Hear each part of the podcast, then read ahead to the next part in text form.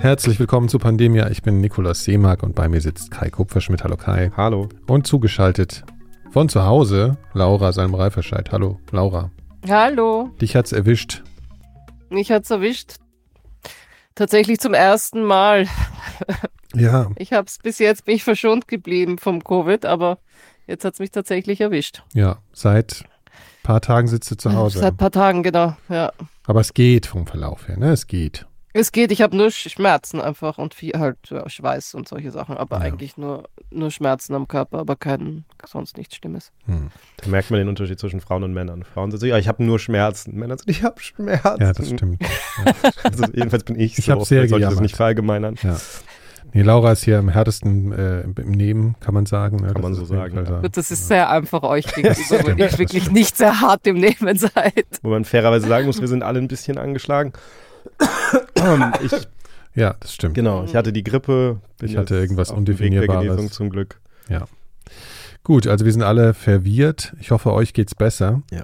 Äh, wir haben das letzte Mal ja eine Update-Folge aufgenommen. Unsere erste Update-Folge. Wir haben das das letzte Mal schon erklärt, dass wir jetzt ab und zu Updates liefern wollen zu alten Themen, die wir gemacht haben, wo es Neuigkeiten gibt und überhaupt auch heute zu SARS-CoV-2. Und dann unsere vorbereiteten Stories zwischendurch, die ihr ja schon kennt, wo wir länger und recherchierter sprechen, eine bestimmte Geschichte erzählen. Also ich Weil ich jetzt Also nicht, nicht suggerieren möchte, dass wir heute nicht recherchiert haben. ja, eben. Das werdet ihr an den O-Tönen dann hören. Ja, das Aber stimmt, ja, das stimmt. Okay. Wir wollen uns nochmal bedanken, jedenfalls für das Feedback, für die Unterstützung sowieso im Club Pandemia und bei Pandemia Plus bei Apple Podcasts und ähm, nochmal sagen, dass wir eine E-Mail-Adresse für Fragen haben für eben diese Update-Folgen, die heißt pandemia.4000herz.de. Und da haben sich auch ein paar Leute schon gemeldet jetzt. Wir haben schon einige Fragen bekommen. Da wollen wir heute auch nochmal drauf eingehen. Manche Fragen beantworten sich sozusagen im Laufe der Sendung von selbst und dann greifen wir auch nochmal was auf zum Ende. Vielen Dank jedenfalls für das ganze Feedback, was ihr uns gegeben habt. Und ähm, ja, also die Fragen, das inspiriert und macht Spaß damit zu arbeiten. Wir haben auch, muss man mal zwischendurch sagen, einen neuen Social Media Account ja. im Zuge der Twitter-Apokalypse Wir ist tröten ja jetzt tröten, genau. Wir tröten jetzt äh, bei Mastodon, könnt ihr uns folgen, at pandemia, at podcasts.social, ist alles noch ein bisschen ungewohnt. Der Link ist auch in den Shownotes, da könnt ihr mal gucken, was wir da so verzapfen. Also, das nur mal als Einleitung und heute sprechen wir über SARS-CoV-2, weil wir alle das Gefühl hatten, dazu muss man jetzt mal ein paar Sachen erzählen. Es ist ja alles ein bisschen diffus mittlerweile mit der Medienberichterstattung darüber. Wir haben keine regelmäßigen Corona-Updates mehr.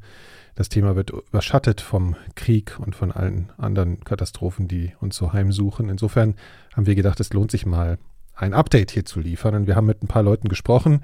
Und es wird darauf hinauslaufen, das kann man, glaube ich, gleich zu Beginn mal sagen, dass Kai erstmal ein bisschen monologisieren wird. Das ergibt sich einfach Sorry. aus der Art, wie wir hier gearbeitet haben. Laura kann sowieso kaum sprechen und ich äh, höre andachtsvoll zu. Und als letztes wollen wir uns auch noch bedanken, wie immer bei den Riff-Reportern, bei den Hervorragenden und der Klaus Tschira Stiftung für die Förderung und Unterstützung. Herzlichen Dank dafür. Kai, fangen wir doch mal mit dem ganz großen Bild an. Wir haben uns hier vor mittlerweile zweieinhalb Jahren zusammengesetzt, äh, weil Corona aufkam sozusagen, weil wir im Beginn einer Pandemie steckten mit einem neuen Virus und das Virus ist jetzt nicht mehr so neu. Äh, wo befinden wir uns denn jetzt innerhalb der Pandemie zum Ende des Jahres 2022? Ja, das ist ähm, so eine Frage, die sich so leicht stellt, die so schwer zu beantworten ist. Wie ich das für mich immer so ein bisschen einordne, ist, dass wir im Moment noch in dieser sehr schwierigen Übergangsphase sind. Also ich glaube, es ist jedem klar, dass wir uns nicht mehr in der Situation befinden, in der wir uns 2020 zum Beispiel befunden haben. Es ist aber nach wie vor so natürlich, das kann ja jeder sehen, dass wir ein ernstes Problem haben mit diesem Virus. Und ich glaube, wir müssen in der Folge heute einfach so ein bisschen versuchen, mal so ein bisschen diesen, diesen Standort zu definieren und zu schauen, wo wir uns jetzt befinden und, und was wahrscheinliche Szenarien dafür sind, wie das jetzt in der näheren Zukunft weitergeht. Ne? Mhm. Ich meine, es kommt jetzt auch der Winter und so und die Leute fragen sich einfach, was ist jetzt zu erwarten? Macht es noch Sinn, sich die Maske aufzusetzen? Alles Mögliche äh, kommt Genau, Fragen. genau. Ich kriege natürlich auch jede Menge Fragen dazu und, und gleichzeitig hilft es, finde ich, am Anfang einmal so diese, das ganz große Bild aufzumachen. Ja, ich habe natürlich mit ein paar Experten gesprochen, mit denen ich auch über die letzten zweieinhalb Jahre ja immer wieder gesprochen habe. Einer, mit dem ich gesprochen habe, ist Live Erik Sander, der ja nun an der Charité selber als Arzt eben diese Erfahrung hat, sowohl aus der Krankenhausperspektive und dann als Immunologe eben sich mit den Impfstoffen beschäftigt, mit der Immunantwort. Und darum habe ich dem natürlich auch genau diese Frage gestellt, was er eigentlich ähm, denkt, in welcher Phase wir uns gerade befinden. Ja, wir sind schon da, seit ähm, einer ganzen Weile in einer Phase, in der ja das Risikoempfinden für den Einzelnen oder die Einzelne ähm, deutlich geringer ist, weil eben eine, bei den allermeisten eine gute Immunität aufgebaut wurde, aber immer wieder Unsicherheit dadurch entsteht, dass wir ähm, Varianten haben, Immunfluchtvarianten haben, die diesem Immunschutz äh, ausweichen und die immer wieder zu, auch zu Infektionen führen können. Und dass wir natürlich aus Sicht von Klinikern, die die Patientenaufkommen sehen, trotzdem sehen, dass wir immer dann, wenn wir Spitzen haben, also sehr hohe Inzidenzen haben, dann auch immer wieder Leute in den Krankenhäusern haben, immer gepaart und gekoppelt mit einem starken Personalmangel, weil die natürlich gleichzeitig erkranken. Und, äh, und wir ja auch gesehen haben, dass Leute, die sich anstecken, trotzdem in der Regel symptomatisch werden, vielleicht eine Woche ausfallen, manchmal sogar länger. Und so seit der BA5 Sommerwelle auch immer wieder erleben, dass auch Leute äh, wieder Lungenentzündungen bekommen. Insbesondere natürlich ältere Leute, Leute mit Vorerkrankungen, Leute, bei denen die letzte Impfung schon sehr lange zurückliegt, also länger als ein Jahr. Die sehen wir wieder mit Lungenentzündung und zum Teil in seltenen Fällen auch wieder in der Intensivstation. Das heißt, wir sind definitiv nicht wie ähm, im Winter 21 mit einer Delta-Welle mit ganz viel Schwerstkranken und, und ADS, sozusagen schwersten Erkrankungsformen auf der Intensivstation. Aber in so einem Stadium, wo wir immer, wenn Infektionsspitzen auftreten, auch immer wieder sehr starke Belastungen äh, im Gesundheitswesen sehen, die ganz anders sind, als sie vor einem Jahr waren. Ja, also das ist, glaube ich, immer das Erste, was man sich klar machen muss. Es ist eine andere Situation, als es damals war, aber es ist natürlich, trotzdem ist es noch eine Belastungssituation. Teilweise, wie er eben sagt, weil gleichzeitig die Menschen ausfallen auf den Kranken, auf den Stationen, ja. ähm, die behandelnden Ärzte, die Krankenschwestern, Pfleger und gleichzeitig eben dann wieder eine Welle kommt mit Menschen, die dann teilweise eben doch auch manchmal noch mal diese, diese schweren Verläufe haben. Ne? Die es ja auch immer noch gibt, muss man sagen. Genau, es ist halt viel seltener geworden. Aber klar, es ist eben auch noch nicht ein Virus wie jedes andere. Das sagt er auch ganz klar. Und das, finde ich, gehört zur Ehrlichkeit dazu, zu der ganzen Diskussion, dass man sagt, es ist jetzt eben noch nicht wie jedes x-beliebige Virus. Vielleicht wählt man den Weg, dass wir sagen, wir gehen aber damit so um. Und dann finde ich das absolut legitim. Das sind jetzt auch Abwägungen, die nicht mehr so drastisch sind, wie sie vor einem Jahr waren.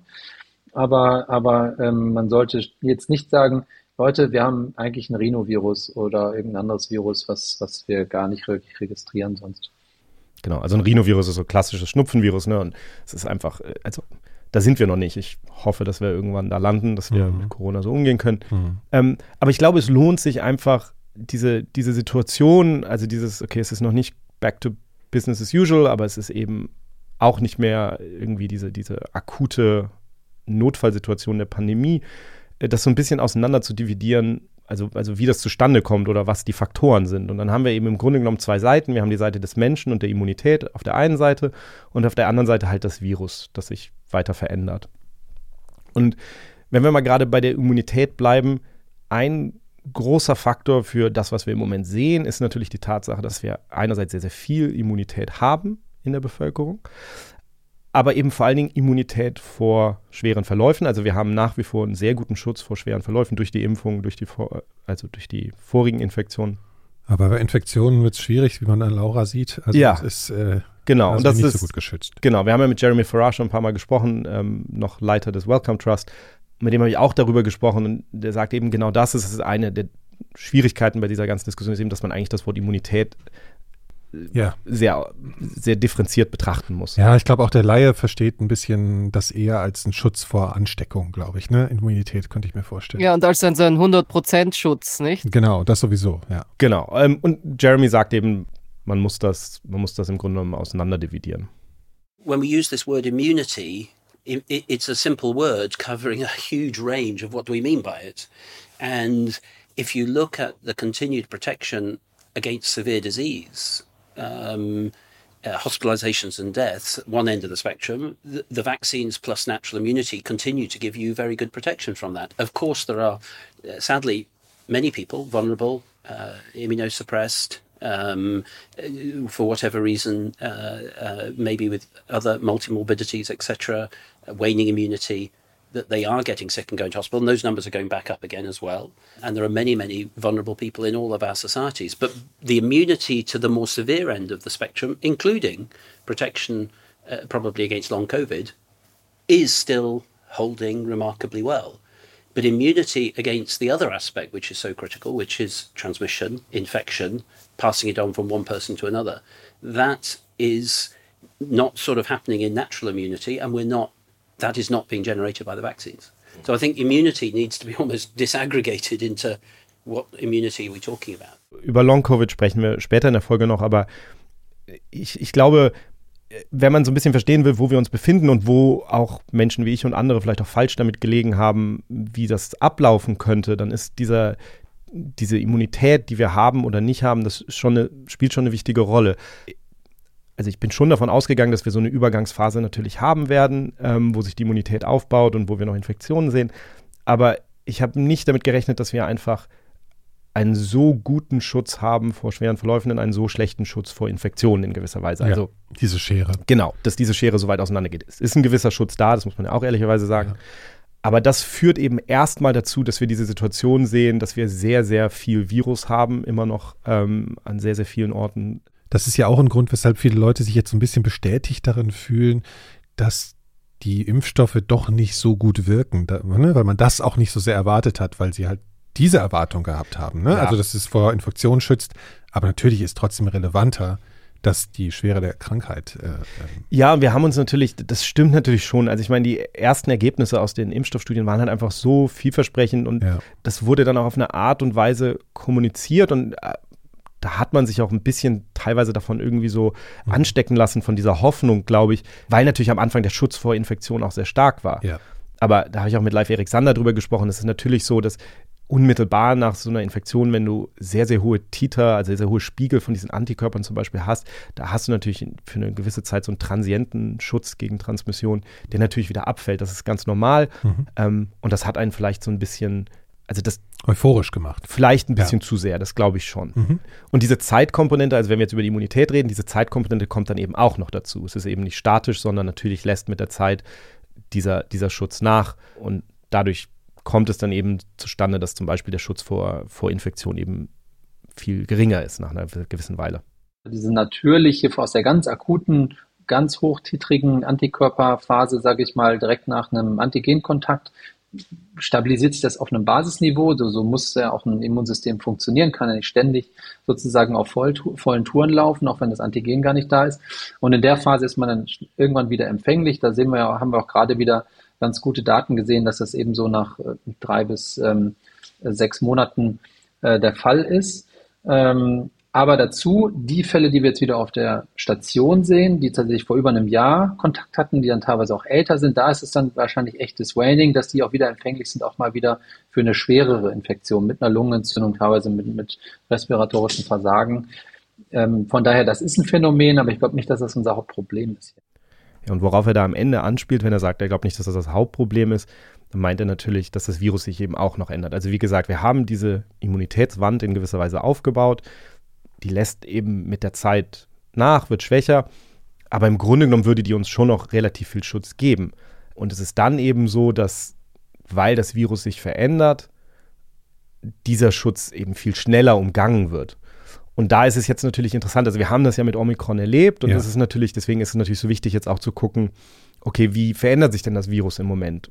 Und da sehen wir ein Phänomen, das wir so vorher eigentlich nicht gesehen hatten. Also wir haben ja eher eine Weile lang gesehen, dass wir eine Variante immer gesehen haben, die hochkommt, teilweise auch parallel, also Alpha, Beta, Gamma, Delta, äh, Omikron haben sich ja alle parallel zueinander entwickelt letztlich. Und das hat dann sozusagen alles übernommen. Und jetzt sprechen viele der Forscher, mit denen ich rede, über so eine Variantensuppe. Also wir sehen ganz, ganz viele. Ja, man hat es ja gemerkt. Also jetzt gibt es ganz viele Bezeichnungen. Ich kann die schon überhaupt alle gar nicht mehr. Also wie viele sind das jetzt, die da hier gerade so im relevanten Bereich zirkulieren? Kann man da irgendwie eine Zahl nennen, um da mal eine Vorstellung zu bekommen? Nein, und es ist sogar so, dass es eigentlich gar nicht mehr so sehr, also es gibt zwar diese einzelnen diese einzelnen Varianten. Mhm. Aber was wir sehen, ist, dass viele dieser Varianten unterschiedliche Kombinationen der gleichen Mutationen haben. Und das macht es wahnsinnig schwer, auch die alle auf dem Schirm zu haben und zu sagen, okay, wo kommt da jetzt was? Die sind sich im Grunde genommen sehr ähnlich. Mhm. Ich habe da auch mit Emma Hotcroft drüber gesprochen, die, die genau das ja macht, unter anderem bei Next Train und sich diese ganzen, diese ganzen Varianten permanent anguckt und habe halt auch gesagt, also, also ist das mit dieser Variantensuppe sozusagen, ist das, ist das ein neues Phänomen? Yeah, so I think this term has been tossed around a lot, this variant soup, and I think it describes it pretty well. It's essentially saying that we see a lot of the same mutations appearing completely independently in the tree. And when you color these mutations on a chart, for example, you can really see strikingly how many of the same colors you see over and over again. And I, this is a new phase. We haven't seen this before, and I think it tells us something about what the virus is searching to do. Eine Möglichkeit, das zu interpretieren, Live Erik Sander hatte ein ganz schönes Bild dazu, dass er gesagt hat, im Grunde genommen geht das Virus diese Immunitätswand ab und klopft die so ab und sucht nach, nach, nach Türen schon, oder, oder, schon so ein oder Schwachstellen. eigentlich schon, ne? Also wenn man das jetzt in der das ist halt, menschliche das, das, ist halt die Frage, genau. Ne? Also ja. das erstmal, was wir sehen, ist, dass es eben immer wieder die gleichen Schwachstellen identifiziert, dass immer wieder Viren hochkommen an unterschiedlichen Orten, die die gleichen Schwachstellen finden mhm. und dann in unterschiedlichen Kombinationen die eben ausnutzen.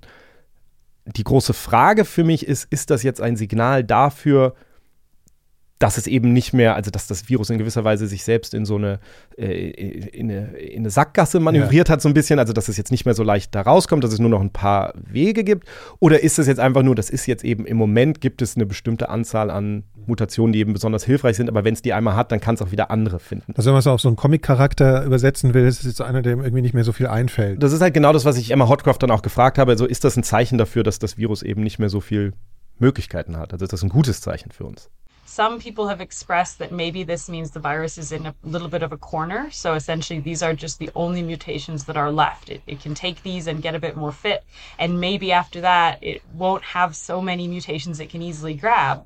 And maybe things will slow down a little bit for us. You know, we won't see another variant so quickly afterwards. I'm a little bit more skeptical. I, I think that it's possible, but we have to be cautious with what we like to think about because it's a little more optimistic.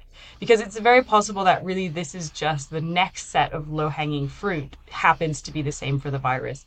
Also in gewisser Weise, was sie sagt, ist ja, möglicherweise ist es nicht so, dass das Virus total verzweifelt ist und da jetzt noch irgendeine Tür sucht, sondern dass es einfach diese Türen so offensichtlich sind, dass es die jetzt erstmal nimmt, aber wenn die zum Beispiel jetzt irgendwann zu wären, dass es dann andere findet. Sage ich jetzt mal. Also, das ist wieder diese Art Sache, man arbeitet dann natürlich viel auch so mit, mit Analogien und Metaphern, weil ja. am Ende des Tages ist es halt sehr schwierig, dieses, das, was da wirklich molekular passiert bei diesem Virus, das irgendwie vorherzusagen. Da spielt ja auch die Stochastik eine Rolle, haben wir auch schon ein paar Mal drüber gesprochen.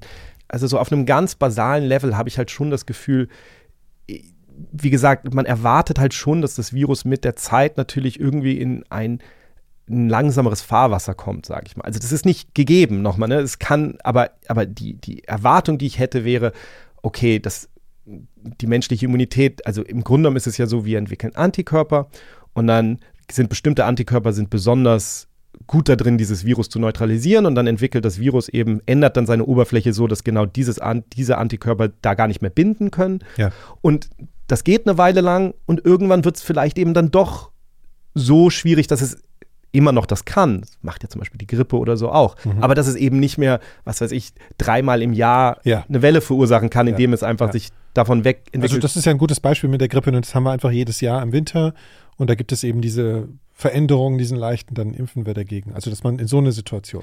Genau, zumal natürlich bei diesen Sachen auch dann eine Rolle spielt, wie viele Menschen sich infizieren, ja. weil das Virus natürlich, damit es diese Veränderungen machen kann, auch viele Menschen infizieren muss. Und das ist dann, haben immer noch sehr viele Infektionen, wie ich vorhin gesagt habe, aber es ist schon weniger geworden. Also, diese, diese Sachen, da, da da bewegen wir uns, hoffe ich, jetzt einfach mal irgendwann auf eine, auf, auf eine Balance zu, die ein bisschen besser aussieht.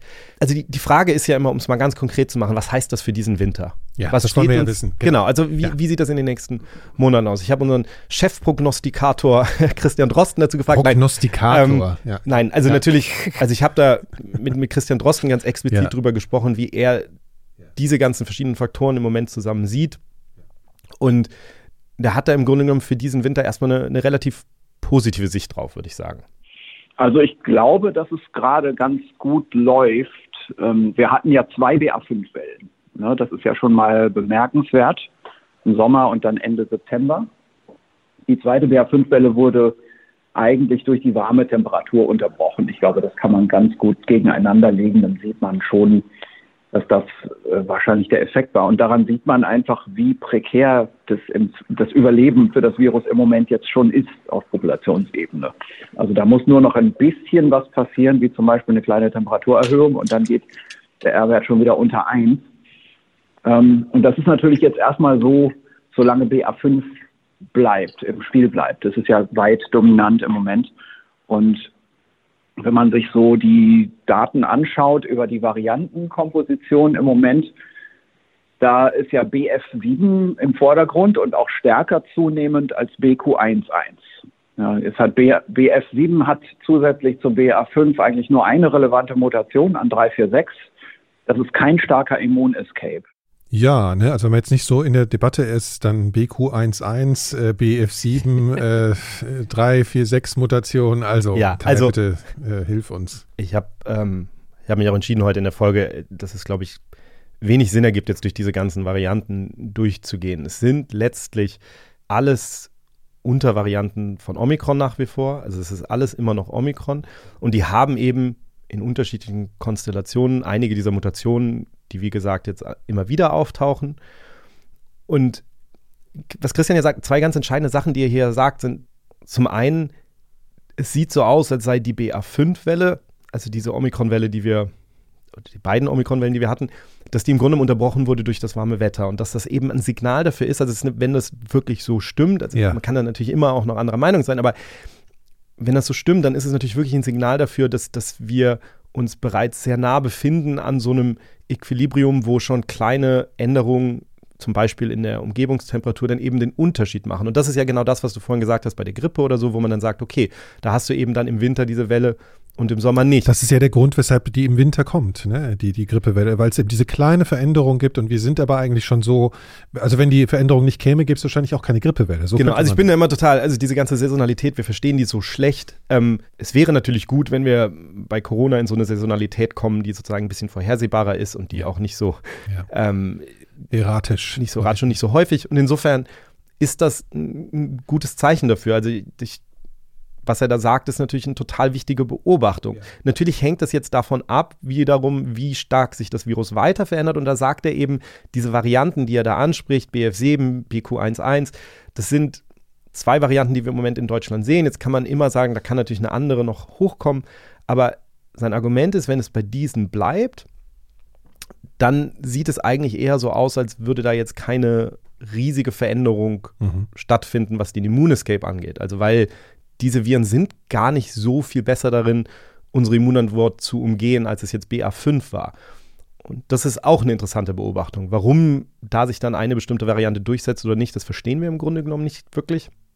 Und das ist eben der Unterschied zu dem, was wir, was wir halt vorher erlebt haben, als Omikron kam, was eben wirklich ein Sprung war im Immunescape ja. und was eben dazu geführt hat, dass gefühlt dieses Waning halt viel, viel schneller ging. Also weil plötzlich unsere Immunitätswand so löchrig wurde? Das ist, glaube ich, die Enttäuschung, dass das Omikron kam und dadurch schlagartig diese Schutzdauer nochmal verringert wurde und damit, sagen wir mal, gefühlt auch das Waning viel früher einsetzt, als es in Wirklichkeit einsetzt. Eigentlich nach anderthalb Jahren und jetzt gefühlt aber nach schon, schon nach sieben Monaten.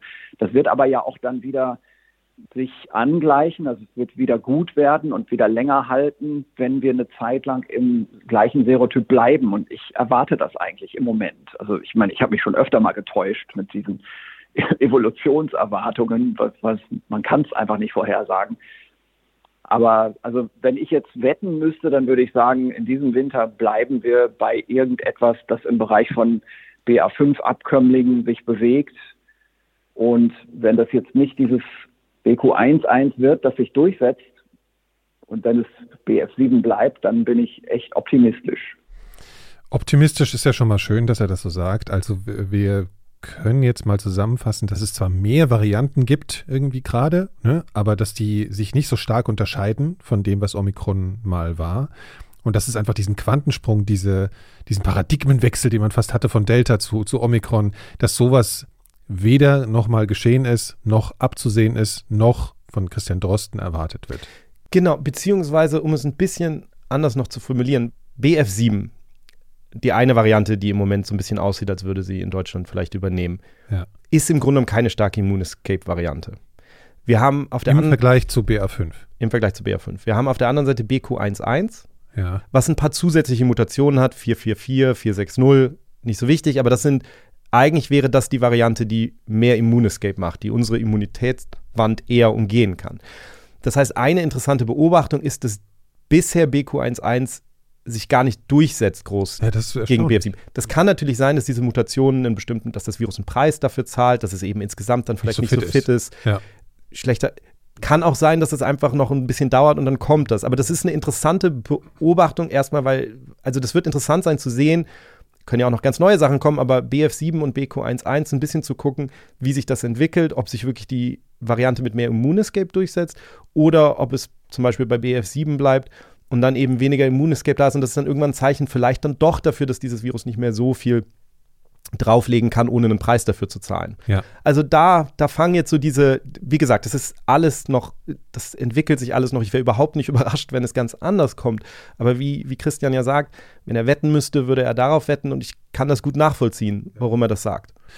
Kurze Zwischenfrage, Laura, ist es dir irgendwie wichtig, an welcher Variante du gerade erkrankt bist? Ehrlich gesagt, das ist mir so wurscht. Ich bin da sehr unwählerisch, ehrlich gesagt. Ich meine, der, Immuni der Immunescape ist passiert, also deswegen Ja. ist es mir relativ wurscht jetzt, ja. Ich weiß nämlich noch, als noch zum Zeiten, als ich äh, infiziert war, haben die Leute darüber gesprochen, ja, meinst du, das ist jetzt BA2 oder ist das BA5? Ne? So, und ich meine, dieser Zug ist einfach so total durch. Man hat keine Ahnung mehr, was man sich da jetzt eigentlich einfängt, hat eine gewisse Wahrscheinlichkeit wahrscheinlich immer noch bei BA5, aber Ich warte noch aufs diese Nummer ist auch, Panini-Album. das ist auch als. Gesprächsthema jetzt durch, ne? weil Ja. keiner weiß eh mehr, wovon er redet sozusagen. Also wurde war früher nicht anders, aber mh, jetzt merken es die Leute auch. Okay, gehen wir nochmal weiter mit, Ja. äh, du hast noch weiter mit Christian gesprochen. Genau, nur um das vielleicht abzuschließen, ähm, wenn wir jetzt mal dieses Szenario durchgehen, wo wir sagen, okay, im Moment sieht es aus, als würde vielleicht sogar BF7 sich durchsetzen. Mhm. Ähm, was, was bedeutet das dann für den Winter? Also man könnte im Moment denken, dass BF7 vielleicht bis Weihnachten dominant ist. Und wenn das so bleibt, dann wäre ja eine eher sanfte Welle im Winter zu erwarten, die vielleicht im Januar richtig zum Tragen kommt, wenn BF7 dominiert, weil wir da eigentlich genug Immunität in der Bevölkerung haben. Diejenigen, die im Sommer BA5 infiziert waren, werden bis dahin schon wieder etwas infizierbar sein. Da kommt also das Immunwaning zum Tragen. Diejenigen aus der Herbstwelle werden noch geschützt sein. Und ähm, man hätte dann eigentlich das erste Mal den Eindruck, dass eine Welle entsteht alleine wegen eines Temperatureffekts und wegen eines Waning und nicht mehr wegen eines Immunescapes im Virus. Und das wäre für mich ein Kriterium, an dem man schon festmachen könnte, dass das eine endemische Situation ist. Das ist ja bei Influenza auch so. Ne? Also da haben wir ja auch die Saison eigentlich bestimmt durch Temperatur und durch Waning und weniger jetzt eigentlich durch Antigen-Evolution. Ne? Das, die macht ja eher einfach die Welle höher oder niedriger in der endemischen Situation. Ähm, also das finde ich jetzt eigentlich eine, eine ganz gute Ausgangslage.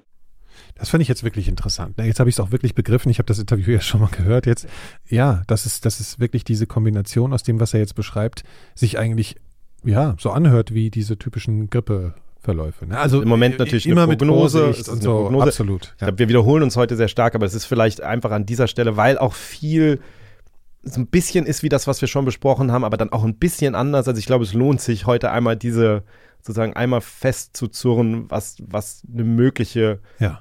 Standortbestimmung für uns ist in diesem dritten corona Und es ist ja schon bemerkenswert und das hätten vielleicht auch nicht viele erwartet. Ich auch nicht. Ich habe, es jetzt gehört habe ich gedacht, aha, also Christian Drosten hält es für möglich, dass wir in so einer Art endemischen Situation dann sind. Und das war ja lange Zeit die Frage, wann gehen wir von der Pandemie in die Endemie, so als Moment der Erlösung. Ne? Also das ist schon, äh, finde ich, klingt ja nah dran. Also Genau, also ich meine, er sagt natürlich auch, es ist noch nicht der Moment Ja. zu sagen, das ist vorbei oder so. Also das ist, es ist im Moment, aber möglicherweise sind wir sehr nah dran. Wenn der Winter so wird, wie er das beschreibt, dann ist nächstes Jahr ist vielleicht soweit. Jetzt muss man mehrere Sachen natürlich immer als Kaviats dazu sagen. Das eine ist, es gibt natürlich Menschen, da haben wir jetzt auch schon erwähnt, aber es nochmal, gibt natürlich vulnerable Menschen, für die das anders aussieht zum Beispiel. Und das ist natürlich schon etwas, was mich beschäftigt, dass wir irgendwie, wir wollen uns alle weiter bewegen und wir können auch nicht immer weiter sozusagen diesen Ausnahmezustand haben. Das ist ja auch alles richtig.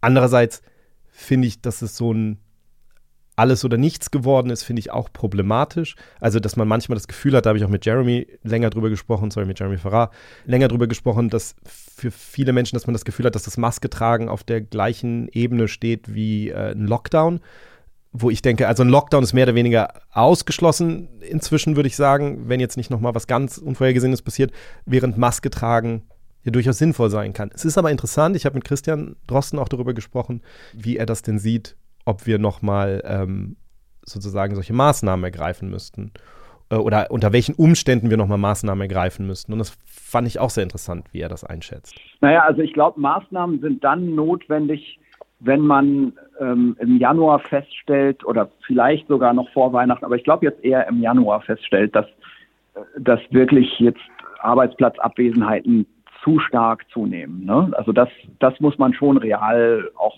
ins Auge fassen. Und die Frage ist halt, was man dann politischerseits überhaupt veranlassen kann. Ne? Also ganz allgemein, die Masken werden jetzt weniger beitragen als früher weil offenbar bei Omikron mehr infektiöses Virus abgegeben wird und man kann jetzt nicht mehr so eine hohe Effizienz von Masken erwarten. Gleichzeitig haben wir ja, also wir modulieren ja die ganze Zeit die Übertragungsaktivität so, dass es nicht überhand nimmt. Und im Moment müssen wir nicht mehr viel an Kontrollmaßnahmen dazu tun, weil die Immunität einfach auch schon sehr stark hilft. Ne? Also selbst diese scheinbar schnelle Anstiegsflanke in der Septemberwelle war ja nur eine Verdopplungszeit von 14 Tagen. Und das ist ja schon ganz schön langsam und das ist spontan. Das geht also ohne Maskenpflicht. Das ist einfach die Hintergrundimmunität der Bevölkerung. Sicherlich nicht die mangelnde Fitness dieses, dieses BA5-Virus, ne? sondern da sieht man schon mal, der, der größte Sockelbetrag kommt im Moment durch die Bevölkerungsimmunität. Und da wird eine Maskenpflicht jetzt nur noch ein Teil zusätzlich beitragen für den Übertragungsschutz. Ähm, und man wird, glaube ich, auch nicht mehr in eine Situation kommen, dass man durch Maskenregeln in Zügen oder in anderen Teilbereichen des Gesellschaftslebens irgendwelche sichtbaren Effekte erreicht. Ich glaube, dazu müsste man dann wieder Maske in jeder Situation einfügen, einführen, in jeder Innenraumsituation zumindest. Und dann vielleicht mit einem mit einem Effekt von 15 Prozent auf den R-Wert rechnen oder so. Und die Frage ist, ob das dann reicht. Ne? Ähm, also ich denke, man braucht dann zusätzliche Maßnahmen und das ist dann wieder schmerzhaft.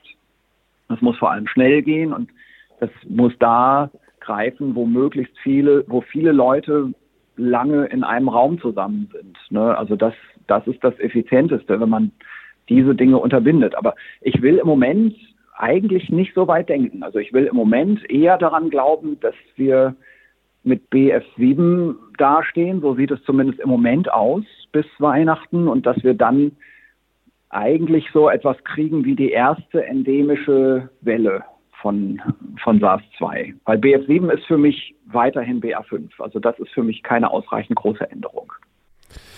Na, das sind mal Aussagen. Das hat man sich auch lange erträumt, dass man mal so Sachen hört.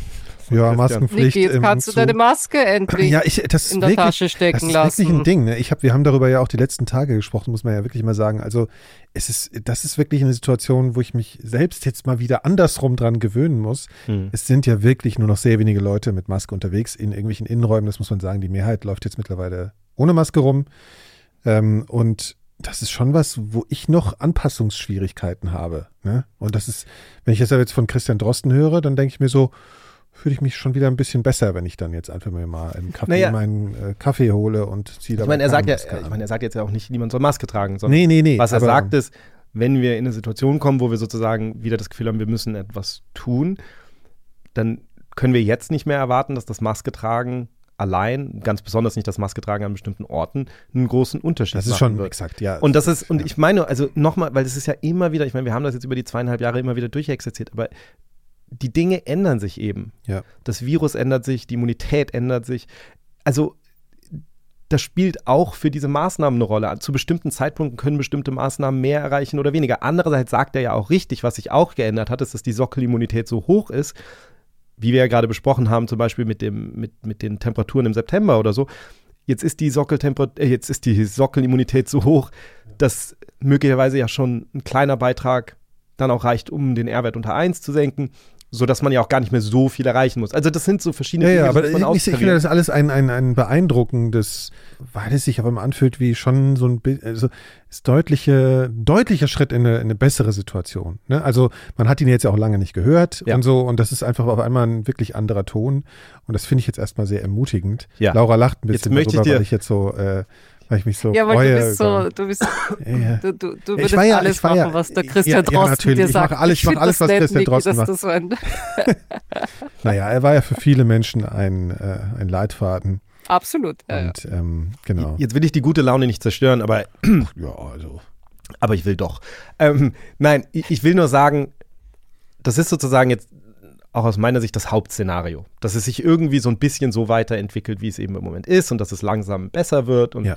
hoffentlich passiert genau das. Was mich beschäftigt, ist die Frage, wie wir uns darauf vorbereiten, ehrlicherweise, also ob wir uns überhaupt darauf vorbereiten, dass es ja auch anders kommen kann. Ja. Ähm, und da habe ich auch mit Jeremy Farrar länger drüber diskutiert, über die Tatsache, dass wir bestimmte Szenarien haben, die mit einer geringen Wahrscheinlichkeit noch eintreten können. Um das mal äh, auszusprechen, wenn ich jetzt zum Beispiel Sorge hätte dafür, dass nochmal eine, wie von Lauterbach etabliert, Killer-Variante kommt. Ja, ja, natürlich. Also Gott, Killer-Variante. Aber ähm, nein, natürlich. Eine, ein Szenario ist, dass das Virus eben doch nochmal sich ganz massiv verändert, die Immunität Ja. doch nochmal richtig umgeht und möglicherweise sogar wieder zu schweren Verläufen führt. Genau. Das ist eine Möglichkeit. Ich halte es nicht für die wahrscheinlichste Variante, aber ich will damit nur sagen, das ist natürlich etwas, was theoretisch möglich ist. Eine andere Sache, die theoretisch möglich ist, ist, dass wir es noch mit einem neuen Virus zu tun bekommen. Auch das ist ja nicht ausgeschlossen. Und dass wir sozusagen auf diese damit? ganze Situation, es kommt einfach ein anderes Achso, nochmal was ganz anderes. es hat niemand äh, beschlossen, dass es nur eine Pandemie geben darf zu jedem Zeitpunkt. Ähm, und das sozusagen das in einer Situation, wo wir dann eh schon mit Ja. okay. Krankenstand und so weiter zu kämpfen haben, einfach ein Problem macht. Oder als nur mal als mögliches drittes Szenario, natürlich ist es auch immer noch möglich, dass wir feststellen, in fünf Jahren, in zehn Jahren, dass ein gewisser Prozentsatz der Menschen, die mit äh, SARS-CoV-2 oder mit einer bestimmten Variante vielleicht davon infiziert waren, irgendeine Art von, von spät, Schädigung. Ja. ja, Spätstellen. Also, das sind nur so Dinge. Jetzt kann man sagen, okay, ähm, wir hoffen natürlich, dass das nicht passiert. Ist ja auch richtig.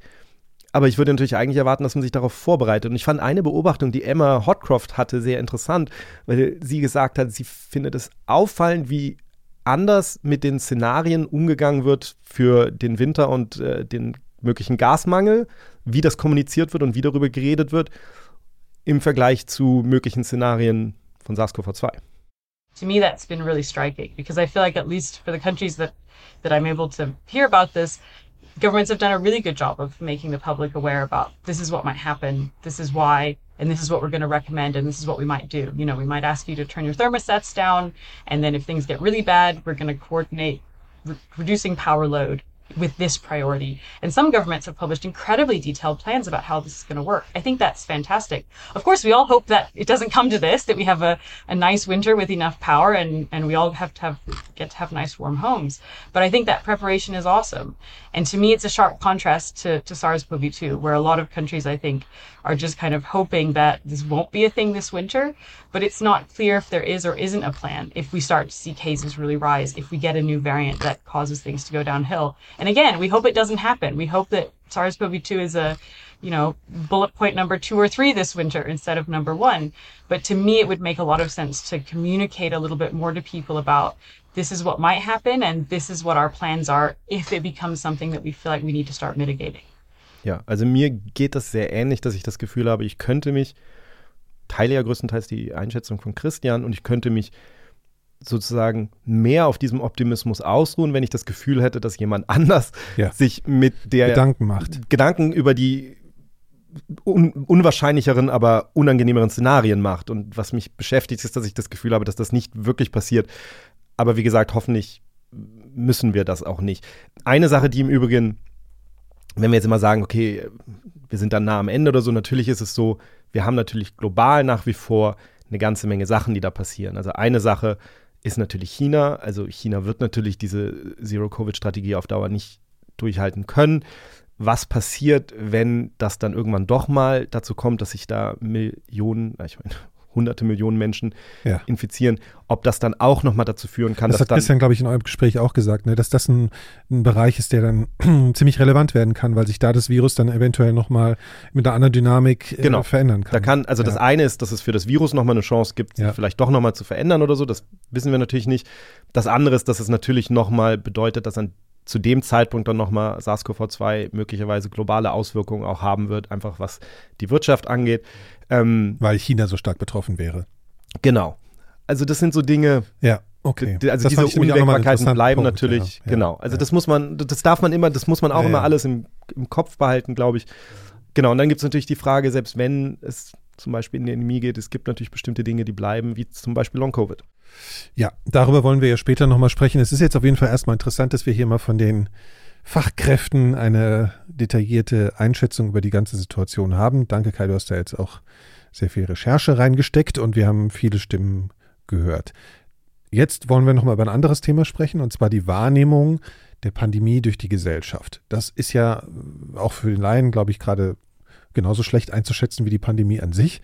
Äh, Wir hatten irgendwie alle das Gefühl, dass das alles mal ein bisschen klarer war. Ich, Laura, du hast mit Cornelia Beetsch gesprochen, die die Cosmo-Studie genau zu diesem Thema macht und die wir schon öfter zitiert haben. Was hat sie dir denn erzählt? Genau, also Cornelia Beetsch ist hier von der Uni Erfurt und die macht ja in regelmäßigen Abständen, wird da diese Kosmos-Studie gemacht, wo das die Bevölkerung stichprobenartig befragt wird, wie sie sich gerade fühlen, was sie gerade empfinden zu gewissen Themen, äh, was sie denken über gewisse Maßnahmen und so weiter. Und hier sagt Cornelia Beetsch eben, dass eigentlich die Risikowahrnehmung relativ stark gesunken ist. Ja, also seit der Omikron-Welle hat sich die Risikowahrnehmung sehr stark verändert. Also die Leute denken, ja, wahrscheinlich kriege ich es, aber es wird nicht so schlimm sein. Und andere Krisen haben so ein bisschen, ja, Corona abgelöst. Also wir haben den Krieg in der Ukraine, wir haben den Klimawandel, das bewegt die Leute viel stärker als die Corona-Pandemie. Die informieren sich zu den anderen Themen auch häufiger. Also das ist etwas, woran wir uns jetzt langsam auch gewöhnt haben und wo durch die ähm, Omikron-Variante auch ein bisschen der Druck in der Bevölkerung rausgegangen ist. Äh, Ich merke das ja bei mir selber auch. Also ich habe jetzt da auch gar keinen Augenmerk mehr drauf gehabt, mich wahnsinnig zu schützen auch und sowas. Und hatte tatsächlich, finde ich, so Sachen wie jetzt die Ukraine, der Ukraine-Krieg, es war mir jetzt auch viel präsenter jetzt als, als die Pandemie zum Beispiel. Mhm. Aber, aber was auch interessant ist, was sie gesagt hat, trotzdem, wenn man die Leute fragt, wie man jetzt über den Winter kommt, sagt sie, werden trotzdem Leute bereit, Masken zum Beispiel in Innenräumen zu tragen. Also irgendwie ist eine Bereitschaft trotzdem noch da.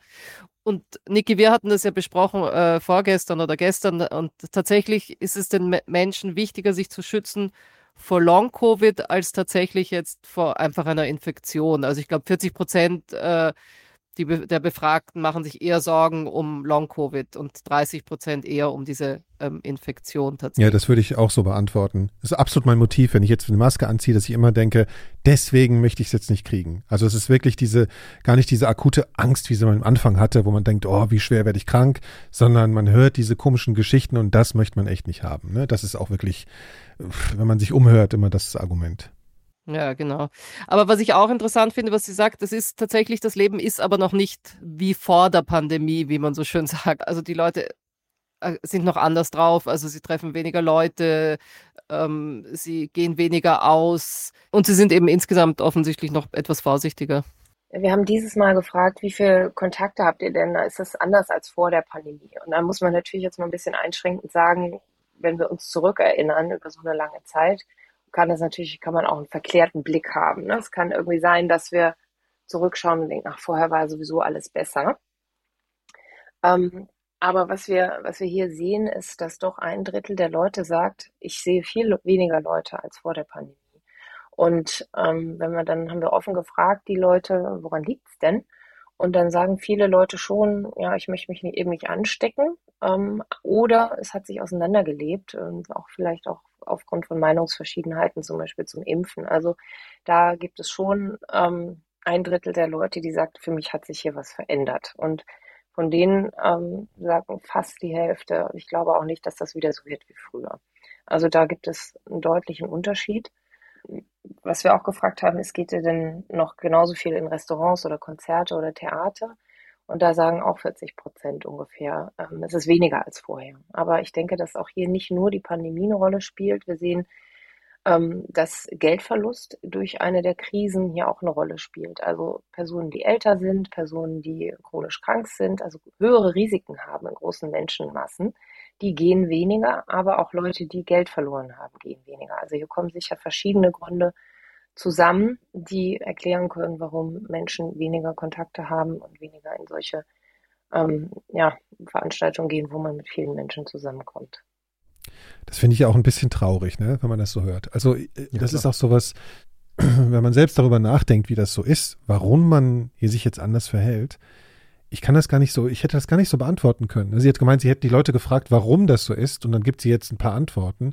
Wenn mich das jemand gefragt hätte, hätte ich gar nicht genau sagen können, warum. Ich, es ist einfach, ich habe mir irgendwie das Social Life ein bisschen abgewöhnt, fast habe ich das Gefühl. Durch eine lange Zeit des darauf Verzichtens verändert man einfach seine Habits, seine, seine Gewohnheiten ja, und sein Verhalten. Und das finde ich eine wahnsinnig, das finde ich eigentlich einen Schaden, den so eine Pandemie anrichtet, auf einer psychologischen Ebene. Also auf einer das Ebene der Unbeschwertheit. Leute, das haben ja auch Leute gesagt, dass, also ich meine, die Pandemie hat natürlich bestimmte Sachen beschleunigt, ne? Also das Arbeiten von zu Hause, was natürlich bedeutet, dass man weniger Kontakt hat, zum Beispiel unter Umständen. Ich merke für mich selber, ich bin vor der Pandemie noch sehr viel feiern gegangen, war wahrscheinlich an einem Punkt, wo ich das nicht mehr so brauchte und wenn man es dann zwei Jahre nicht mehr gemacht hat, jetzt ja. gehe ich deutlich weniger feiern. Also das beschleunigt so auch, auch individuelle Prozesse, glaube ich dann. Ja, das ist also, schon, und das finde ich eigentlich alles relativ, das finde ich irgendwie tragisch auch, ne? Das ist ein, das ist, also ich empfinde das einfach als, ja. ein, als ein Schaden, der, der eingetreten ist. Vielleicht bin ich da echt. Aber ich finde viel stärker auch diese Doppelbelastung einfach tatsächlich, ich finde jetzt mit dem Ukraine-Krieg und äh, noch sozusagen die Nachwehen von der Pandemie, also diese Doppelbelastung auch mit dem Geld, das sehe ich viel mehr als, also was da die Gesellschaft aushalten muss eigentlich. Weil sonst könnte ja eigentlich wahrscheinlich auch, wenn dieser Geldfaktor etwas wegfallen würde oder wieder aufleben könnte, dann, dann würden die Leute ja auch vielleicht viel mehr wieder voll mhm.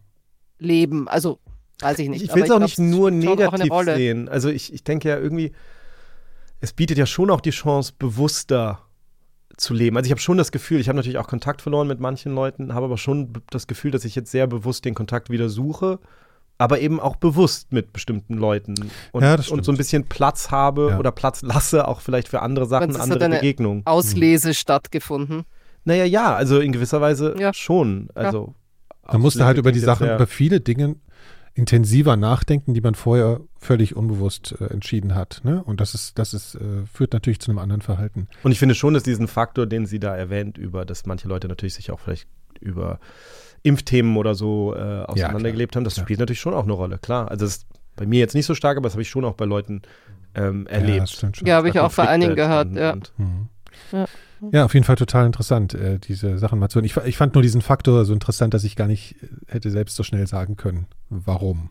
Ne? Ich also glaube, wenn ich das richtig verstehe, hat sie auch gar nicht gefragt, warum, sondern sie sagt nur, sie sieht dann eben, dass es Menschen sind, zum Beispiel, die chronisch krank sind, was darauf schließen ja. lässt, und dass es Menschen sind, die von diesen Krisen betroffen sind. Ja, das stimmt. Also es gibt eine Menge äh, Motivationen oder Gründe, weshalb sich Menschen anders verhalten äh, nach der Pandemie als vorher, und das ist offensichtlich eine Feststellung, die man treffen kann.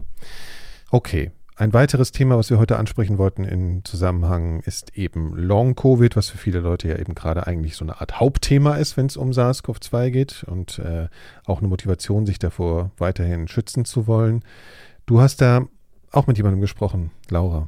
Genau, ich habe mit Clara Lehmann gesprochen. Sie ist Internistin und Infektiologin an der Uniklinik Köln. Und die haben dort schon ganz früh, also im April 2020, eine Genesenen-Sprechstunde gestartet. Die wollten schauen, also eine, äh, die wollten über längere Zeit schauen, wie verändert sich die Immunität von Genesenen nach einer SARS-CoV-2-Infektion. Und was sie auch gemacht haben, sie haben auch äh, Plasma, also sie haben nicht nur Blutproben genommen, sie haben auch Plasma genommen, weil damals hat man noch gedacht, dass wenn man das dann den Kranken, also wenn man das Plasma von Genesenen den Kranken gibt, dann könnte das helfen. Und die hatten dann so tausend Leute in diesen Sprechstunden. Und sie sind relativ schnell auf etwas aufmerksam geworden. Und dann haben wir relativ schnell gemerkt, dass ein Teil dieser Patienten, also so im Sommer, ne, so August, September, haben wir dann gemerkt, dass ein Teil der Patienten immer noch teilweise Beschwerden hat. Und dann kam das auch so in den äh, sozialen Medien ne, das Thema so Long-Covid und so, ja, und dann sind wir halt, wir sind per Zufall da reingerutscht. Genau, also Sie haben dann auch sehr schnell, noch vor Ende des Jahres, also ähm, eine Arbeit eingereicht. Und das war eigentlich die erste Arbeit ihrer Art, also die erste Studie dieser Art, wo sie dann tatsächlich diese ganzen Symptome beschrieben haben, die bei diesem Long-Covid oder diesem Post-Covid vorkommen können. Also wir haben in unserer Studie ähm, eben festgestellt, dass drei Monate nach der akuten Phase ein gewisser Teil der Patienten, so 15 bis 20 Prozent der Patienten, immer noch Beschwerden, Symptome hat. Und diese Beschwerden sind ganz, ganz unterschiedlich. Also äh, man kann Kopfschmerzen haben, Konzentrationsstörung, Schlafstörung, Geruchsgeschmacksveränderungen, Durchfall, ähm, also wirklich äh, ganz, ganz unterschiedliche Symptome, die, die darüber geklagt, die, die äh, beschrieben werden. Und wir haben halt gesehen, dass ähm, vornehmlich Frauen betroffen sind. Das ist auch so, dass bei dem ähm, Post-Covid, Long-Covid, dass da vornehmlich Frauen betroffen sind. Und dann haben wir eben auch zum Beispiel gesehen, ähm, dass die dass die Immunglobuline, also die Höhe der Antikörper, die spezifisch für SARS-CoV-2, für das Virus sind, dass die, wenn, wenn die besonders niedrig sind, dann hat man eine höhere Wahrscheinlichkeit, zum Beispiel dann auch ein ähm, Long-Covid-Syndrom zu entwickeln. Ja, das sind alles solche Dinge, die wir dann, die wir dann so beobachten. Genau, aber sie sagt, bis heute ist es, wird da wahnsinnig viel in einen Topf gehauen. Also es ist einfach eine Mischung an Syndromen, die da irgendwie alle unter dem äh, Titel Long Covid oder Post Covid reingehauen werden. Und sie sagt aber, eigentlich gibt es tatsächlich drei verschiedene Syndrome, die man irgendwie auseinanderziehen muss. Es gibt einmal das Post-Intensive Care Syndrom, also wenn man lange Zeit auf einer Intensivstation war, dann hat man eine verzögerte Rekonvaleszenz, also Genesung, oder man hat sogar bleibende Schäden, wie jetzt zum Beispiel Atembeschwerden oder so eine Critical Illness Polyneuropathie. Das ist aber ein Krankheitsbild, was man auch schon vorher kannte. Das war, ne, weil man einfach schwerst krank war. So, und die gibt's natürlich auch, wenn, wenn die eine ganz schlimme Covid-Pneumonie hatten und invasiv beatmet worden sind, dann ist natürlich das Lungengerüst äh, total zerstört und natürlich haben die dann auch eine Atemnot. Ne? So, und das würde man jetzt auch nicht als Post-Covid-Syndrom bezeichnen, sondern es wäre ein Post-Critical ähm, äh, Illness oder ne, Post-Intensive Care-Syndrom. So, und dann gibt es ähm, die postviralen Syndrome. Darunter würde jetzt zum Beispiel dieses Long- oder das Post-Covid-Syndrom dann fallen. Das heißt, das sind die Patienten, die eigentlich einen milden Verlauf hatten, die nicht im Krankenhaus waren, die zu Hause waren, die, ne, die sich da zu Hause auskuriert haben. Und die entwickeln nach einer bestimmten Zeit dann ganz unterschiedlichste Symptome. Und dann haben wir noch das Post-Traumatic Stress Disorder. Das ist im Prinzip nach einem ähm, stressvollen Ereignis, wie jetzt zum Beispiel die Pandemie, ja, dann hat man eben, ja, dann hat man so eine posttraumatische Belastungsreaktion. Das kann man sich ja auch gut vorstellen. Ich meine, die, die ne, so und die Pandemie war ja auch eine enorme Belastung und äh, teilweise hat man seinen Job verloren, man hat auf ganz engen Raum mit seiner Familie gewohnt oder man war sozial isoliert oder man hat überhaupt Angst gehabt, wie geht das überhaupt weiter? Wir haben die Bilder von Wuhan und Bergamo gehabt, ne? Wir haben ja alle total Angst gehabt. Äh, und natürlich macht es was mit einem. Ja, das hat auch was mit mir gemacht, mit ihr zu telefonieren, während ich Covid habe und sie erzählt, ja, die, die den milden Verlauf haben, können es dann kriegen. Was du, was du alles so eine Auswahl an Postsyndrom haben könntest, sozusagen. Ja, ja, absolut. Ja.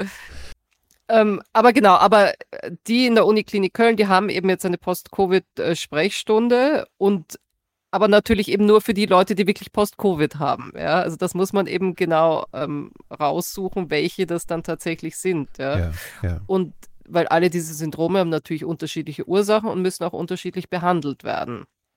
Und jetzt für Post-Covid oder für Long-Covid ist die Frage, also auch, was passiert denn? Was passiert denn bei Long-Covid im Körper überhaupt? Oder warum passiert sowas? da gibt es jetzt eben schon ganz gute Hinweise und das sind eben ganz verschiedene Komponenten auch. Man weiß zum Beispiel, dass das Endothel, also von den Blutgefäßen, dass da Veränderungen sind. Ne? Auch so ganz kleine Blutgefäße, dass da auf jeden Fall Veränderungen sind. Also dass man da auch so eine, so eine Inflammation, eine lokale Entzündung beobachtet. Man weiß aber auch zum Beispiel, ähm, dass man bei bestimmten Symptomkomplexen, zum Beispiel bei ähm, einer ausgeprägten Fatigue, also Erschöpfung und Konzentrationsstörung, dass da Autoantikörper auftreten. Ne? Da hat man auch in einigen Studien jetzt auch gezeigt, okay, wenn man diese Autoantikörper dann aus dem Körper eliminiert, dann zeigt sich eine Besserung dieser Fatigue. Aber das ist auch nicht bei allen Symptomen, sondern bei der Fatigue, bei dieser wirklich enormen Erschöpfung.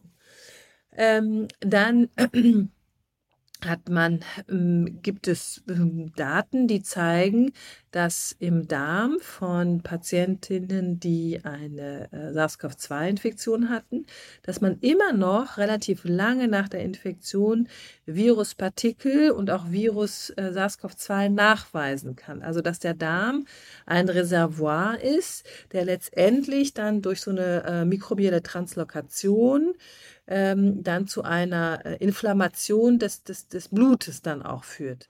Also sie sagt, das kennt man auch aus HIV. Also da gibt es auch ein Virusreservoir, ähm, kann im Darm sein. Und dann hat man eine lokale Inflammation und die führt dann wieder zu einer systemischen Inflammation und macht einen dann eben krank. Also das ist äh, relativ klar beschrieben, aber sie sagt, man muss jetzt eben alle diese einzelnen Sachen zusammenbringen. Darf ich das einstreuen? Sorry. Das ist interessant, weil schon seit Jahren immer wieder natürlich über Entzündungsprozesse geredet wird. Und das ist ja bei mir so zum Beispiel, also ich nehme ja HIV-Medikamente, trotzdem habe ich ein erhöhtes Risiko, also das Virus ist sozusagen unterdrückt, aber ich habe natürlich dieses Reservoir und diese Entzündungsprozesse, die führen eben dazu, dass man ein erhöhtes kardiovaskuläres Risiko zum Beispiel hat, ein erhöhtes Risiko für bestimmte Tumoren auch. Und das ist so etwas, wo jetzt auch seit Jahren darüber diskutiert wird, ob man dann in dieser Situation den Menschen zum Beispiel antiinflammatorische Medikamente geben sollte, ähm, über Jahrzehnte dann ja.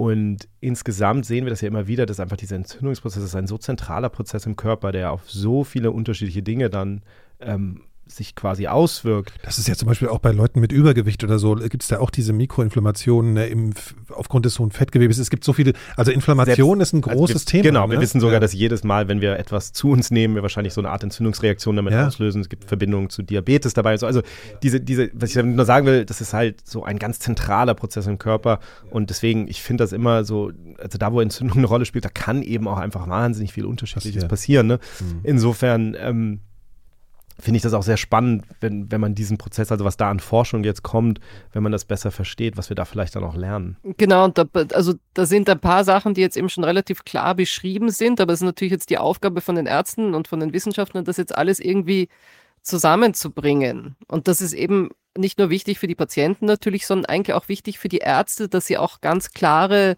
Symptome haben und die auch dann klar agieren können und nicht, dass das alles so diffus bleibt ohne, ohne Evidenz eigentlich. Und dass sie halt festlegen, ne, was sind jetzt wirklich die Folgen von der Viruserkrankung und was sind Folgen, die irgendwie psychosozial bedingt sind. Ne? Also das ist ja diese genau, Unterscheidung. Genau, das sowieso auch, auch also dass du sowieso auch diese Unterscheidung machst, ja. Genau, ja. Und die Menschen, die eben Post-Traumatic Stress-Syndrom haben, die müssen natürlich auch versorgt werden, aber die müssen natürlich ganz anders und auch von anderen Ärzten versorgt werden. Die an der Uniklinik Köln haben jetzt eben diese Long-Covid-Sprechstunde und da kommen doch, glaube ich, sagt sie, zwei bis drei Leute pro Tag dort an.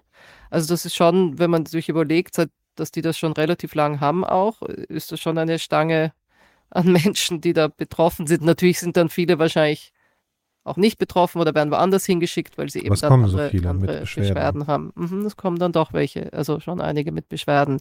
Ich habe sie natürlich auch gefragt, ob es irgendwie Hinweise darauf gibt, wen äh, Long-Covid jetzt eher trifft und wen jetzt weniger.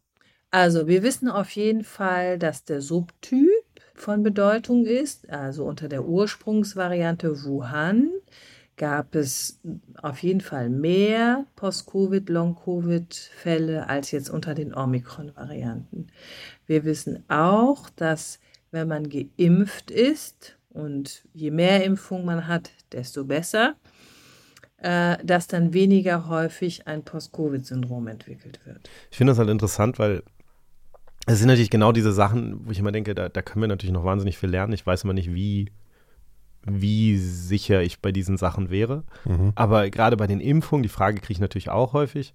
Implizit darin ist ja immer die Frage, okay, wenn ich eine Impfung habe und mich infiziere, habe ich dann ein geringeres Risiko, Long-Covid zu entwickeln, als jemand, der nicht geimpft ist und sich Ja. infiziert. Aber man darf ja nicht vergessen, dass wenn ich geimpft bin, ich ein geringeres Risiko habe, mich zu infizieren. Ähm, Ja, und natürlich habe ich ein ja. geringeres Risiko, Post-Covid zu entwickeln, wenn ich ein geringeres Risiko habe, Covid zu bekommen. Also nur dieses, also da muss man auch immer sehr genau schauen, was man mit was vergleicht und so weiter. Ne?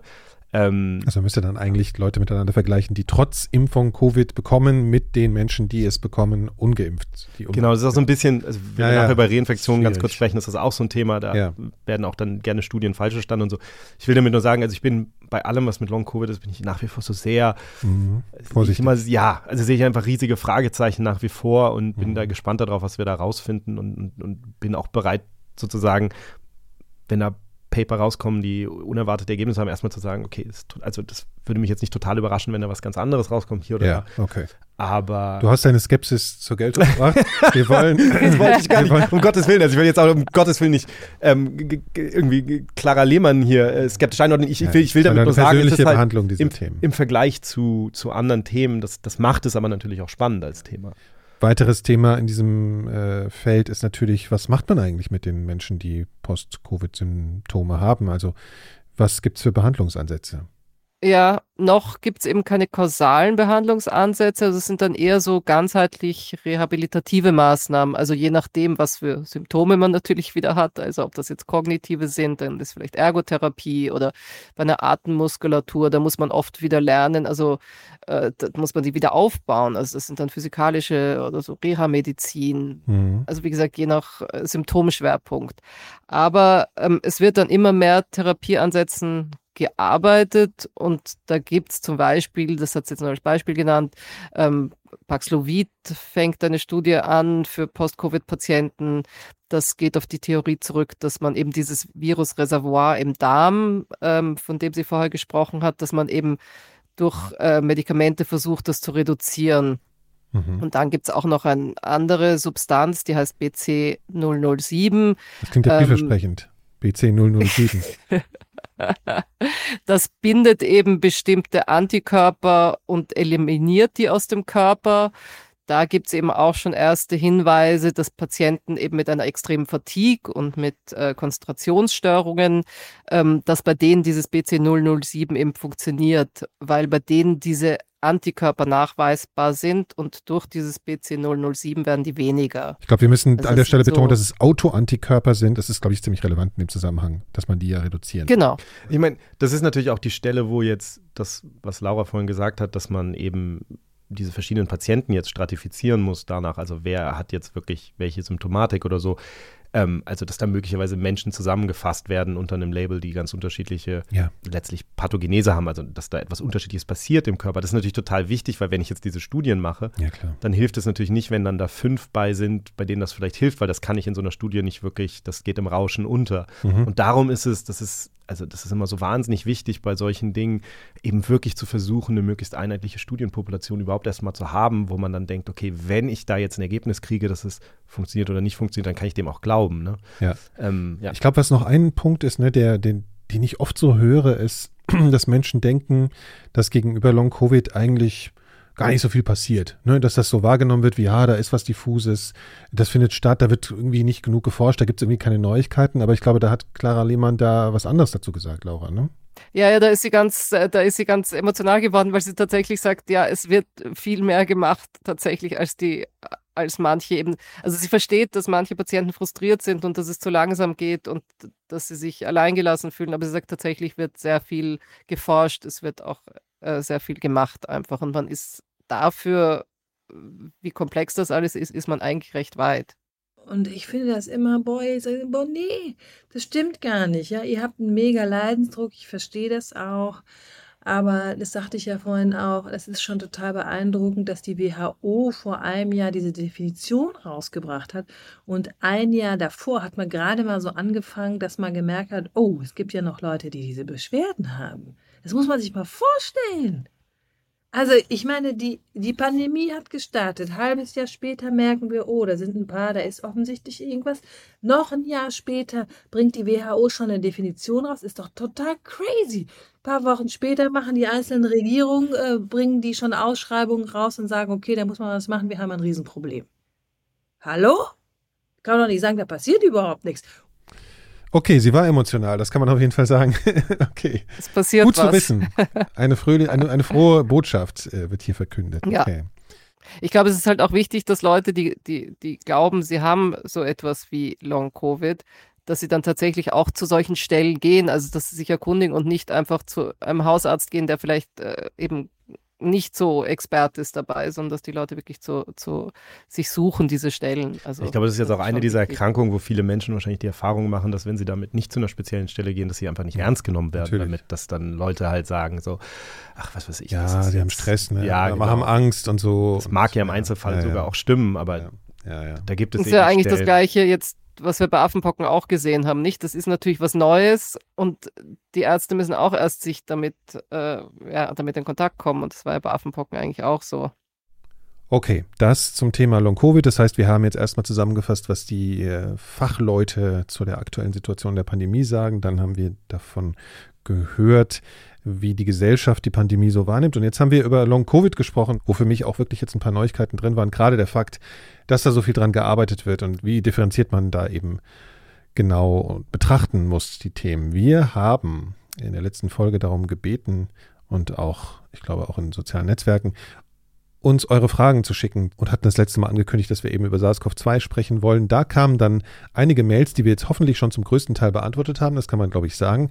Eine wollen wir uns aber nochmal vornehmen, auch weil wir darüber nochmal mit Live Erik Sander gesprochen haben. Ja, ich würde sogar zwei Sachen vielleicht nochmal aufnehmen, weil ähm, eine Frage, die doch immer mal wieder kam oder ein Wort, Stichwort war Reinfektion. Haben wir es ja vorhin Reinfektion, also sich nochmal mit dem Virus zu Genau. infizieren. Ich glaube, wir haben jetzt nicht die Zeit hier, diese, dieses ganze Thema komplett aufzubohren. Ich will nur sagen, was mir immer wieder auffällt, ist, da ist eben eine Studie, die sehr stark missverstanden wurde, die ist da in Umlauf geraten und hat sehr, sehr viele Menschen sehr verunsichert.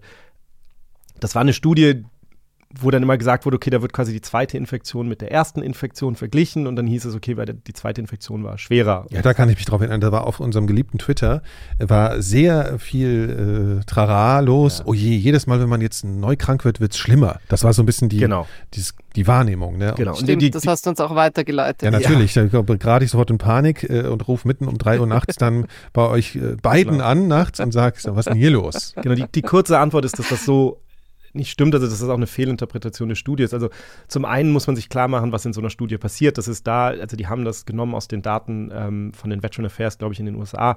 Und die haben im Grunde genommen geguckt nach Leuten, die dann eine zweite bestätigte Infektion hatten. Jetzt muss man sich erstmal klar machen, dass das natürlich bedeutet, dass da ein Bias drin ist. Alle Leute, die irgendeine milde zweite Infektion hatten und vielleicht überhaupt nicht damit sich haben testen lassen oder so, die Nicht fallen damit natürlich haben. schon mal sowieso Ja. raus. Das Ja. andere war, dass das, was sie sich angeguckt haben, war der Zeitpunkt, ich glaube 180 Tage oder so nach der zweiten Infektion. Haben also direkt diese akute Phase nach der zweiten Infektion mitgenommen, wo man erhöhtes Risiko für verschiedene Dinge hat und haben das verglichen mit einem ähnlichen Zeitraum bei Menschen, die nur eine Infektion hatten, aber nicht direkt nach der ersten Infektion, sondern Mhm. Mhm. das heißt, da werden zwei Dinge verglichen miteinander, die Ja, nicht ganz richtig sind. Es schwierig. gibt andere Studien, also was diese Studie sagt, ist, dass eine zweite Infektion zu kriegen ein zusätzliches Risiko ist. Also es ist besser, keine zweite Infektion zu haben. Das ist jetzt auch nicht so erstaunlich vielleicht. Und es gibt andere Studien, zum Beispiel aus Katar und anderswo, die eben zeigen, dass eine zweite Infektion eher milder ist als die erste Infektion. Also da würde ich jetzt ähm, einfach nur erstmal, wir können da irgendwann noch mal in Ruhe drüber sprechen, aber nur mal zu sagen, das ist jetzt nicht so, dass das irgendwie wissenschaftlich bewiesen ist, dass eine zweite Infektion schlimmer ist.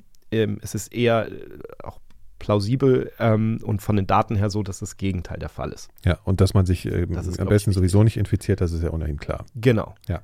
Ähm, Ähm, klar, Clara Lehmann hat auch gesagt, dass es auch, ähm, weil Leute gefragt haben, ob eine Mehrfachinfektion auch zu einem höheren Risiko für Post-Covid führt. Da sagt sie, das weiß man einfach auch noch nicht. Also das, da gibt es auch noch keine Daten dazu. Und ähm, genau, und dann hatten wir eine ganz konkrete Frage, die habe ich einfach dem Live Erik Sander sozusagen so, so weitergespielt. Das war Eine Frage, es war fast eher eine, ähm, eine These. Und zwar hat der Hörer, ein Hörer namens Simon, hat uns geschrieben und hatte unter anderem diese, diese These geschrieben. In meinem Umfeld habe ich beobachtet, dass geimpfte Personen, die zum Beispiel aus beruflichen Gründen häufig Kontakt zu SARS-CoV-2-Infizierten haben, also Mediziner zum Beispiel, mhm. selbst sehr milde Symptome haben, wenn die Krankheit bei ihnen ausbricht. Nun habe ich die Theorie, dass das Immunsystem von Geimpften durch einen häufigeren Kontakt mit einer kleinen Anzahl von Erregern, durch die FFP2-Maske, quasi nachgeimpft wird und das Immunsystem dadurch schneller auf den Erreger reagieren kann. Könnte an dieser Theorie etwas dran sein oder sind nur stärkere Expositionen mit dem Antigen für das Immunsystem relevant?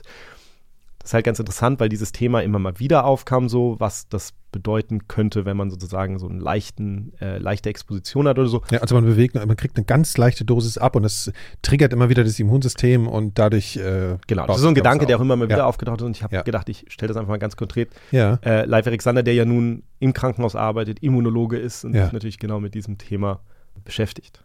Also ich fange mal mit dieser Beobachtung an. Diese Beobachtung kann ich leider nicht so teilen. Also auch bei uns, wenn Kolleginnen und Kollegen äh, erkranken, obwohl die täglich mit Covid-Patienten arbeiten, äh, sind die häufig eine Woche oder, oder zwei ähm, aus dem Verkehr gezogen und haben richtig Symptome.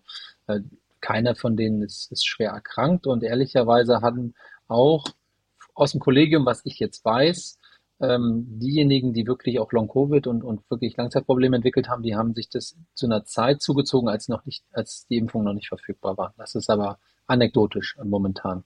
Diese Theorie, immer wieder Kontakt und sozusagen endogenes Boosting durch wieder, durch wieder Viruskontakt, das ist ja ein Konzept, was man bei anderen Infektionskrankheiten durchaus hat und sieht und das ist auch plausibel.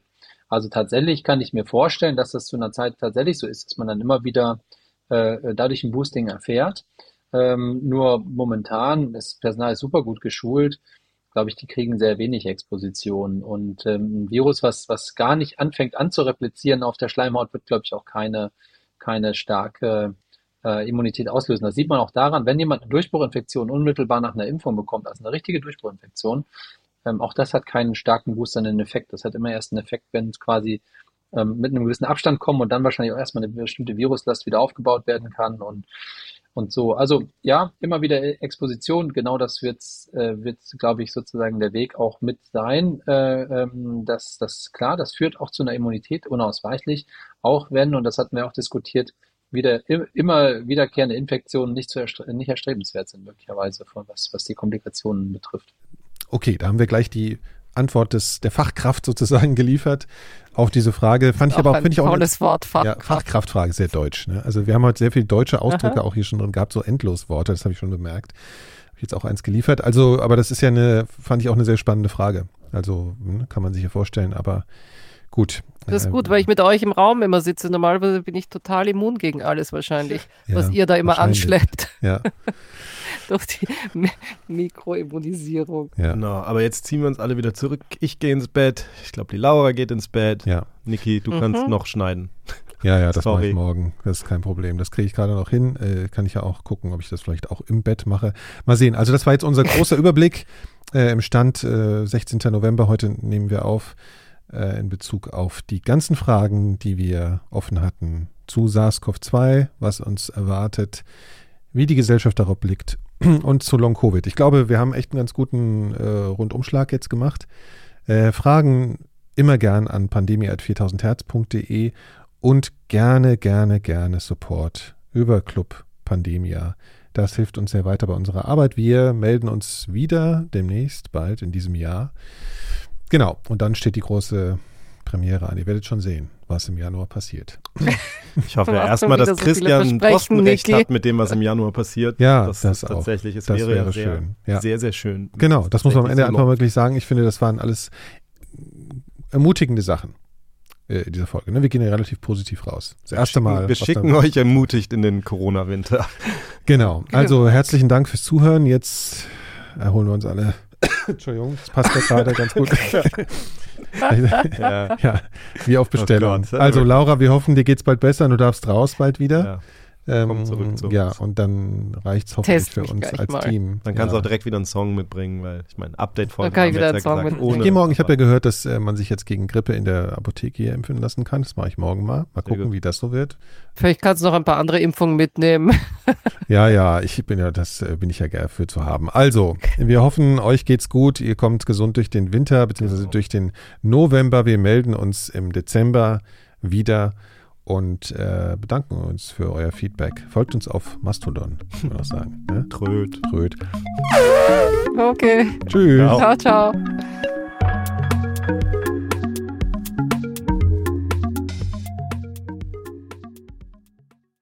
Eine Produktion von 4000 Hertz.